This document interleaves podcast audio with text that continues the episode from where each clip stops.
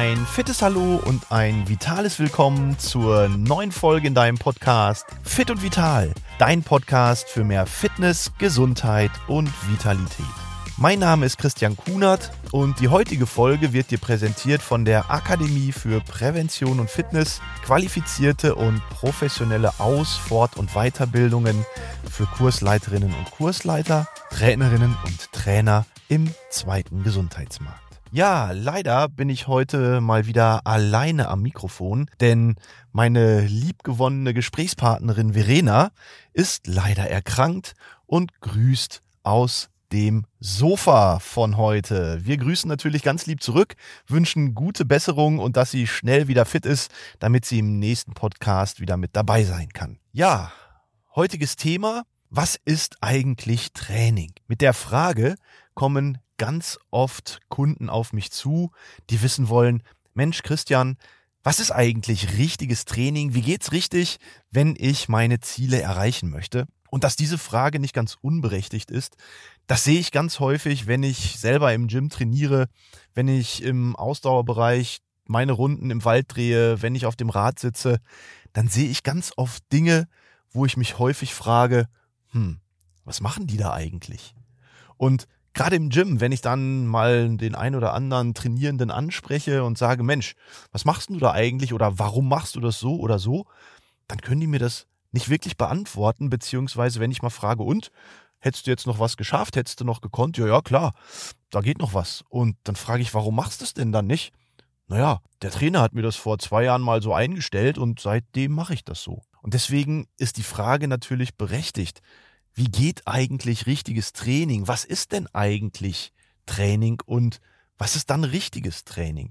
Und genau dazu habe ich mir vor einiger Zeit schon mal so meine Gedanken gemacht und versucht, eine Definition von Training, von richtigem Training, wie es für mich sinnvoll ist, zu entwickeln. Und wenn ich dann formulieren müsste, was Training und dann richtiges Training ist, dann ist das eine sinnvolle Gestaltung von Bewegung, egal ob Kraft, Ausdauer, Beweglichkeit, Koordination, ja, eine sinnvolle Gestaltung von Bewegung, die nach den Methoden der Sportwissenschaft und der Trainingslehre auf ein bestimmtes Ziel fokussiert. Und genau das sind die drei Aspekte, die wir uns jetzt vielleicht noch mal ein bisschen genauer anschauen sollten.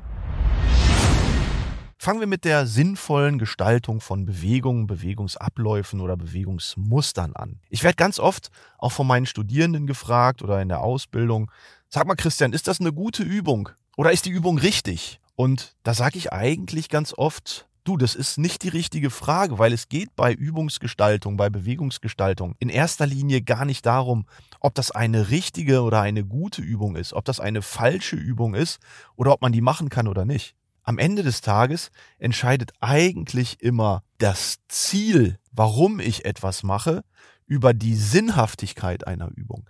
Und deswegen ist die Frage nicht, ist es eine gute oder richtige Übung, sondern ist das eine sinnvolle Übung?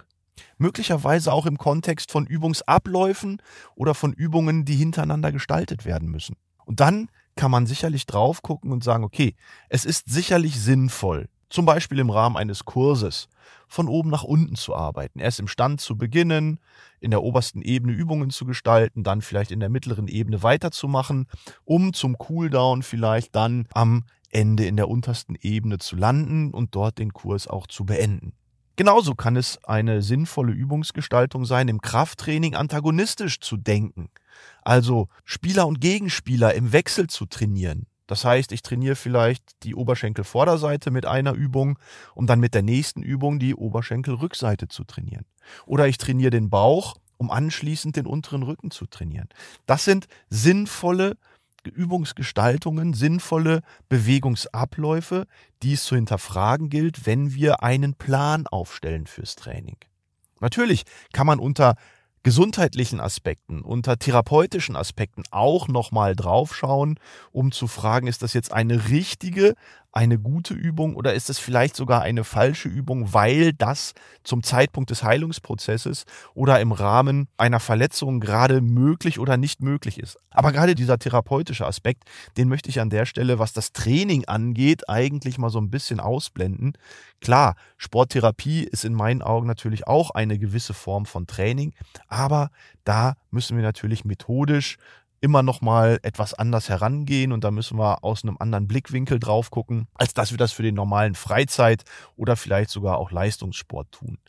Also wie gesagt, es geht niemals darum, ist es richtig oder falsch, ist es gut oder schlecht, sondern ist es eine sinnvolle Übungsgestaltung, ein sinnvoller Übungsablauf oder eine sinnvolle Reihung von Bewegungsabläufen und Übungen im Rahmen einer Trainingseinheit oder im Rahmen auf ein bestimmtes Ziel fokussiert. Und dann sind wir schon beim nächsten Punkt, nämlich gutes Training hat sicherlich ein Ziel und um ein Ziel zu erreichen, brauche ich einen Plan. Und Ziele können ja so unterschiedlich formuliert sein von den Menschen, die trainieren, sodass man sagen kann, okay, ich möchte meine Fitness steigern oder erhalten. Ich möchte abnehmen. Ich möchte Muskeln aufbauen. Ich möchte möglicherweise in meine Jeanshose passen. Ich möchte Leistung entwickeln. Ich möchte Bewegungssicherheit erlangen. Ich möchte beweglicher werden oder, oder, oder. Ja, manchmal sogar, ich möchte Rückenschmerzen vorbeugen oder Arthrose vorbeugen. Also unterschiedlichste Gründe, warum man Sport macht, die dann in ein konkretes Ziel gegossen werden müssen. Denn mit dem Ziel kann ich natürlich dann auch anschließend den Plan ableiten. Wie gesagt, ein gutes Training hat immer einen Plan, weil ansonsten bin ich relativ planlos unterwegs, komme möglicherweise durch mein Training irgendwo hin, irgendwo an, weiß aber gar nicht, wollte ich da überhaupt hin? Oder wenn ich dahin wollte, kann ich es nicht reproduzieren, weil ich mehr oder weniger zufällig an diesem Ziel gelandet bin. Und deswegen der dritte Aspekt für mich eigentlich der wichtigste.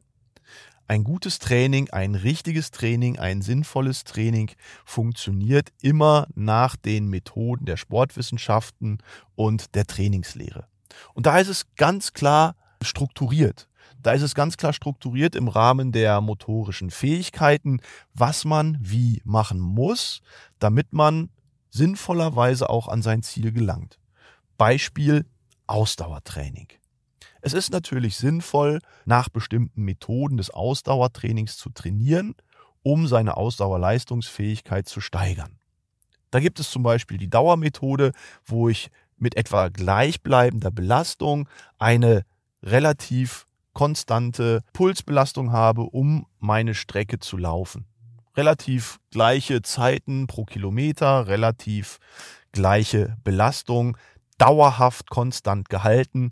Das ist die sogenannte Dauermethode. Dann gibt es aber auch die Intervallmethode, wo ich etwas höhere Belastungen mit niedrigeren Belastungen im Intervall abwechselnd gestalte. Dann können die Intervalle mal länger und mal kürzer sein. Es kommt immer darauf an, wie mein Leistungsstand gerade ist. Gleiches gilt für die Dauermethode, um zu gucken, dass ich meine Leistung im Ausdauerbereich verbessere. Im Kraftbereich genauso. Möchte ich Muskeln aufbauen, muss ich in einem Kraftbereich von circa 80 bis 90, 95 Prozent meiner maximalen Leistungsfähigkeit sein. Also der Leistungsfähigkeit, die ich mit einer Wiederholung schaffe. Das ist das sogenannte One Repetition Max. Die ein Wiederholungsmaximale Leistung, die ich schaffe und davon runtergerechnet dann 80 bis 90 Prozent. Und diese Belastung, die muss ich dann in ein, zwei oder drei Durchgängen mit sechs bis zehn, acht bis zwölf Wiederholungen umsetzen können. Möchte ich eher Kraftausdauer machen, dann steigere ich die Wiederholungszahlen und muss gleichzeitig die Belastungsintensität runterfahren. Also sprechen wir von Wiederholungszahlen zwischen 15 und 25 Wiederholungen bei einer Belastungsintensität von 50 bis 75 Prozent und das Ganze am besten in drei bis fünf Durchgängen. Hier ist dann zwischen den Durchgängen, genauso wie beim Hypertrophie-Training, auch nochmal darauf zu achten, dass ich bestimmte Pausenzeiten einhalte. Ja, und das Thema Pausen ist dann sowieso auch nochmal ein Thema für sich, weil es geht nicht nur darum, die Pausen zwischen einzelnen Übungen in einer Trainingseinheit zu beachten, ja, oder auch im Intervallbereich, im Ausdauertraining, im Kraftbereich oder wo auch immer, sondern es geht auch darum, die Regenerationszeiten zwischen den einzelnen Trainingseinheiten zu durchleuchten. Auch da kann man ja mehr oder weniger was falsch machen, wenn ich zum Beispiel zu früh oder vielleicht auch zu spät einen neuen Reiz setze. Und Reize sollten an der Stelle dann auch immer überschwellig sein, damit sie überhaupt körperliche Anpassungen bedeuten. Das heißt, wenn wir also weniger als unsere 50 Prozent der maximalen Leistungsfähigkeit bringen, dann sind wir nicht im Bereich der körperlichen Entwicklung und Verbesserung, sondern dann maximal im Bereich der Regeneration oder sogar auch im Bereich der Sporttherapie. Aber nochmal zum Thema Pausen zwischen den einzelnen Trainingszeiten. Hier kommt es darauf an, dass ich den richtigen Zeitpunkt der neuen Trainingseinheit wähle, denn setze ich den Zeitpunkt zu früh, bin ich möglicherweise noch in der Regenerationsphase. Das heißt, ich bin noch gar nicht wieder zurück auf dem eigentlichen Leistungsniveau, weil durch Training reduziere ich ja meine Leistungsfähigkeit erstmal. Das heißt zum Beispiel Muskeln, meine Oma hat immer gesagt, Muskeln wachsen im Schlaf und nicht im Training. Das heißt, im Schlaf, also in der Regenerationsphase, wenn ich zu früh einen Impuls für ein neues Training der gleichen Muskelgruppe oder des gleichen Krafttrainings setze, dann kann es sein, dass die Leistungsfähigkeit sogar abnimmt. Das ist das sogenannte Übertraining. Oder im Kontext der Superkompensation, wenn ich dann den richtigen Zeitpunkt setze, nämlich die Regeneration ist abgeschlossen, die Leistungsfähigkeit steigt und dann den neuen Impuls setzen, dann steigt auch meine Leistungsfähigkeit. Und so sagen wir im Krafttrainingsbereich, ja, je nachdem, ob ich Maximalkraft oder Hypertrophietraining gemacht habe, dann eher drei bis vier Tage. Habe ich eher Kraftausdauertraining gemacht, dann sind auch zwei bis drei Tage ausreichend für die gleiche Muskelgruppe. Und im Ausdauerbereich habe ich eher so ein moderates Training gehabt, dann reichen vielleicht 24 bis 36 Stunden Regeneration. Habe ich eher ein intensives Ausdauertraining gemacht, dann sollten es vielleicht 36 bis 48 Stunden sein, um dem Körper Zeit zu geben, die Energiespeicher wieder aufzufüllen, zu regenerieren und dann den neuen Trainingsreiz zu setzen. Ja, an dieser Stelle kommen wir dann auch zum Coach Kunert Fazit der heutigen Folge.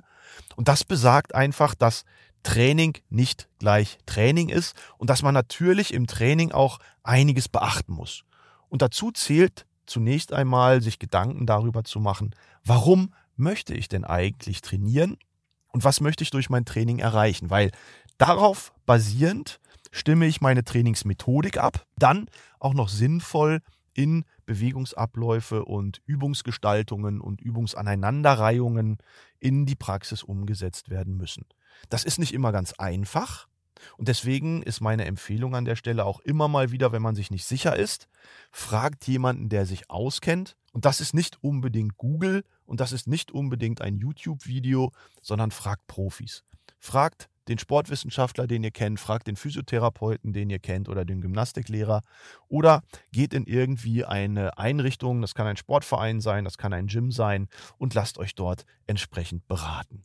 Weil nichts ist schlimmer, als durch falsches Training die Motivation zu verlieren, durch falsches Training die Lust am Sport zu verlieren oder im schlimmsten Fall sich möglicherweise gesundheitlich zu schaden, weil man muss natürlich bei all den Dingen, die wir jetzt gerade besprochen haben, immer auch auf die Bewegungsqualität schauen. Sind die Bewegungsabläufe dementsprechend ergonomisch oder sind sie möglicherweise unfunktionell oder sogar unergonomisch und schaden dann dem Körper, schaden den Gelenken, schaden der Wirbelsäule. Und auch da müssen wir sicherlich nochmal drauf gucken. Damit komme ich dann zum Ende der heutigen Folge. Ich hoffe, ihr konntet wieder einiges an Impulsen für euer Training daraus mitnehmen. Und ich würde mich freuen, wenn ihr eure Erfahrungen zum richtigen Training, zu euren Trainingserfolgen einfach auch mal bei mir auf den Social-Media-Kanälen dalasst. Unter Kunert Gesundheit findet ihr mich auf Insta, auf Facebook oder auch auf LinkedIn, wo auch immer. Und ja, dann sehen wir uns vielleicht da. Bis dahin wünsche ich euch eine gute und erfolgreiche Trainingszeit. Bis zur nächsten Woche. Beste Grüße, dein Christian Kuhn.